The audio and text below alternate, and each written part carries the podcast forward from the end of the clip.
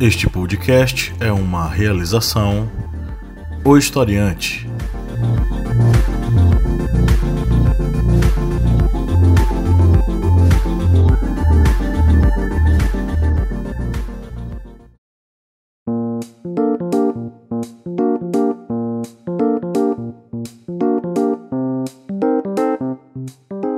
Oi, pessoal. Aqui é Lídia. Para quem já ouviu a sessão CUT, sabe que eu tô um pouquinho atrasada. Eu espero que vocês possam compreender e me perdoar por isso. Mas para quem tá chegando agora, a sessão CUT, ela apenas traz indicações sobre o universo pop que possa agregar valor aos seus estudos, assim como no podcast do historiante, no final de toda a conversa rola uma indicação CUT. É, a sessão CUT ela só trata sobre as indicações é, relacionadas ao universo pop, como eu já disse. Você já é um aluno patrono? Você sabia que a partir de um real você já pode contribuir com o historiante e de quebra vir o nosso patrono? Acesse o apoia.se barra historiante e confira nossos planos de apoio. Um deles é o aluno patrono. Mas por apenas R$ reais mensais você também pode ter acesso ao nosso grupo secreto no Facebook, com muito material sobre artes, filmes, história, sociologia, filosofia, atualidades, além de ter contato direto conosco e poder decidir as próximas pautas para os podcasts. Viu que legal? Seja um aluno patrono e apoie essa ideia, que também pode ser sua ideia.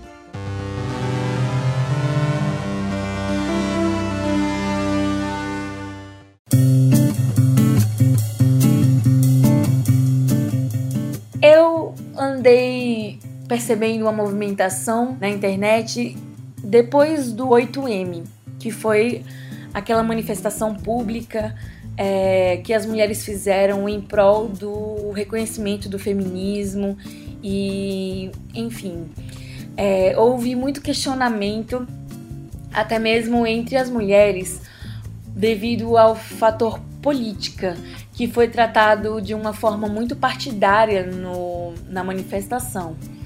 E isso me chamou a atenção porque, hum, apesar de podermos usar a política a favor do feminismo, a gente não se resume à política. O feminismo é um movimento que trata muito mais sobre direitos humanos do que questões partidárias, politicamente falando. E eu me vi diante de um filme que eu, eu acho muito interessante porque ele aborda o feminismo sobre várias perspectivas e especialmente nenhuma delas se trata de política. E é um filme que eu gostaria de indicar nessa sessão CUT. O filme é O Sorriso de Mona Lisa. Ele foi lançado no final de dezembro de 2003 pelo diretor Mike Noel e você pode acessá-lo no Netflix. Bom, o filme se passa no ano de 1953, quando uma nova professora chega à escola mais conservadora dos Estados Unidos. Ela é interpretada por Julia Roberts e a professora Catherine Watson se depara com um currículo muito tendencioso no universo feminino. As matérias dadas estão relacionadas à eloquência, etiqueta, postura, tudo que a mulher deveria ter na sociedade da época. O conhecimento se tornava um pouco limitado por conta da, das perspectivas é, que a mulher tinha na sociedade da época. Qualquer docente ou funcionário que se opunha ao padrão da, da instituição era duramente penalizado, como o caso de uma enfermeira que fornece um anticoncepcional a uma aluna e é duramente exposta por outra aluna e penalizada pela instituição. Ainda nos anos 50, os ideais impostos à mulher era de que a sua felicidade estava resumida é, a ser uma mulher casada, uma boa dona de casa e mãe. Então o filme nos conta a história de um grupo de colegas que vivem nessa sociedade, que apesar de estarem inseridas nesse contexto social, cada um está vivendo e passando por situações adversas ao que sugerem estar vivendo socialmente. Há importantes histórias a serem levadas em conta quando pensamos no universo feminino em uma, em uma sociedade conservadora, machista, né? É, nós temos a garota casada que, teoricamente, se sente superior a todas as outras pelo fato de já ter um futuro pronto e por atender todas as expectativas sociais. Mas ela é infeliz em sua relação. Temos a garota que é discriminada por ter uma vida sexual ativa e relacionar-se de forma livre com quem desejava. Temos a garota sobrepeso carregando toda a representação de falta de autoestima por não se encaixar nos estereotipos socialmente impostos. A gente conhece essa garota, não é mesmo?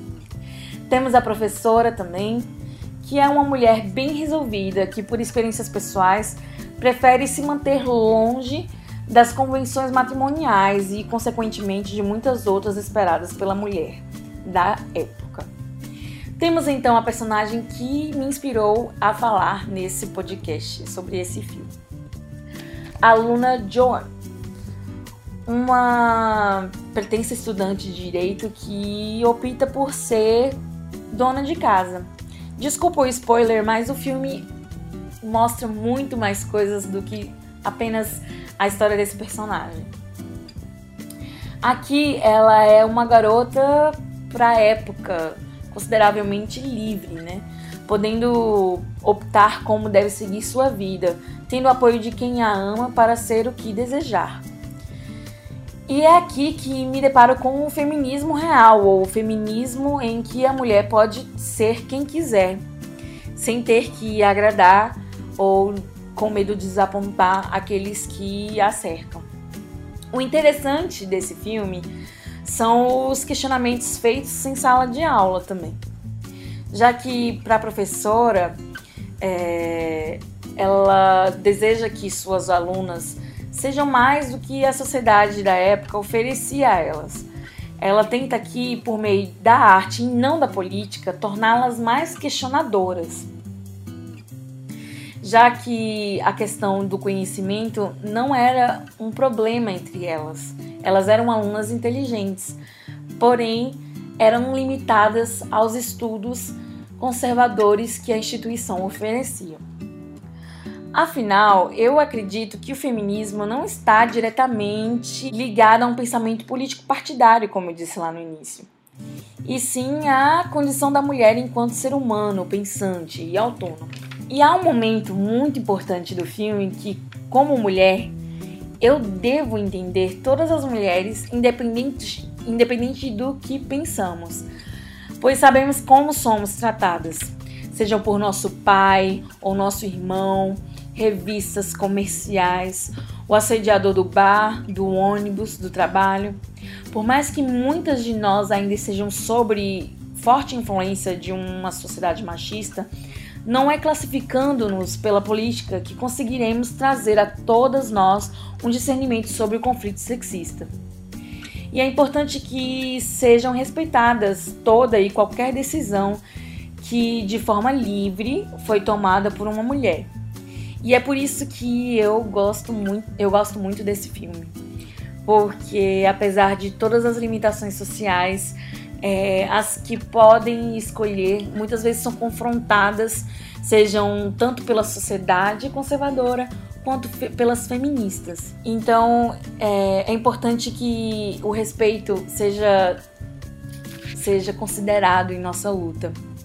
No filme, entre tantas realidades, personagens e conflitos do universo feminino, a cena que melhor traz, para mim, a reflexão para todos, independente do sexo, seja você mulher ou homem, sobre como a sociedade incentivava e às vezes incentiva como a mulher deve ser vista nela, é quando uma das personagens mais machistas do grupo decide tomar outro rumo para sua vida. E segura o spoiler, ok? Mas a cena vai justamente falar sobre esse conflito que a mulher sofre entre a expectativa social e os seus anseios e desejos, enfim. Bom, a mãe vai se encontrar com a filha e a incentiva a manter as aparências do relacionamento, da boa convivência na escola, como toda boa mulher. Ao ver um livro aberto com a foto de Mona Lisa, ela aponta para a mãe a foto e diz: é, Ela está sorrindo, mas está feliz? Ela parece feliz, então o que importa? E essa é a reflexão. Nós sabemos que, como mulheres, muito mais do que um sorriso existe por trás de uma Mona Lisa. Nós não somos apenas um quadro, não é mesmo? Mas é, seres pensantes com ideias, desejos e anseios.